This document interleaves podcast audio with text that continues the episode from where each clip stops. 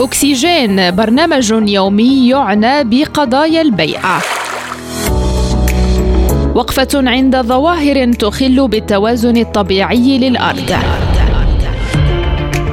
أكسجين نافذة خضراء على إنجازات ومبادرات لحماية كوكب الأرض.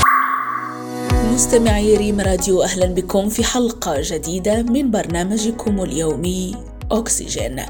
يعد قطاع النقل أكبر مصدر لانبعاثات الغازات الدفيئة في العديد من البلدان. يرجع السبب الأكبر إلى السيارات التقليدية حيث تمثل المركبات أكثر من نصف الانبعاثات من قطاع النقل. السيارة النموذجية ينبعث منها غاز ثاني أكسيد الكربون والعديد من المواد الكيميائية الضارة الأخرى التي تضر بالبيئة وصحة الإنسان وهذا ما يجعل من قيادة السيارة المناسبة ضرورة ملحة الآن أكثر من أي وقت مضى مستمعينا.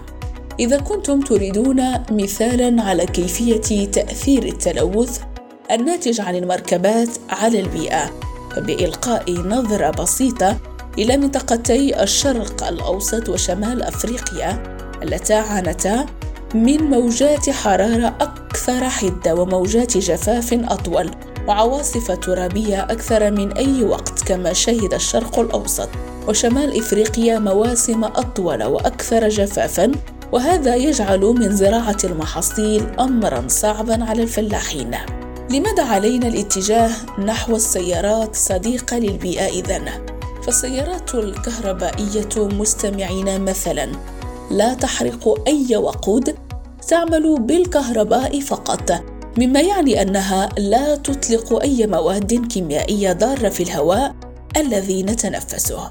من ناحية أخرى مستمعين تختلف السيارات الهجينة عن السيارات التقليدية حيث تمتلك هذه السيارات محركا كهربائيا ومحركا للاحتراق الداخلي. وبالتالي فشراء سيارة صديقة للبيئة هو الطريق الصحيح خاصة أنها موجودة بأسعار معقولة أكثر مما كانت عليه في الماضي.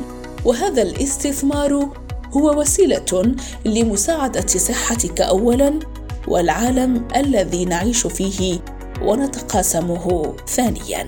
إلى هنا نصل لختام حلقة اليوم.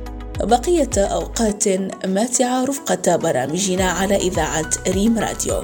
دمتم بخير. السلام عليكم.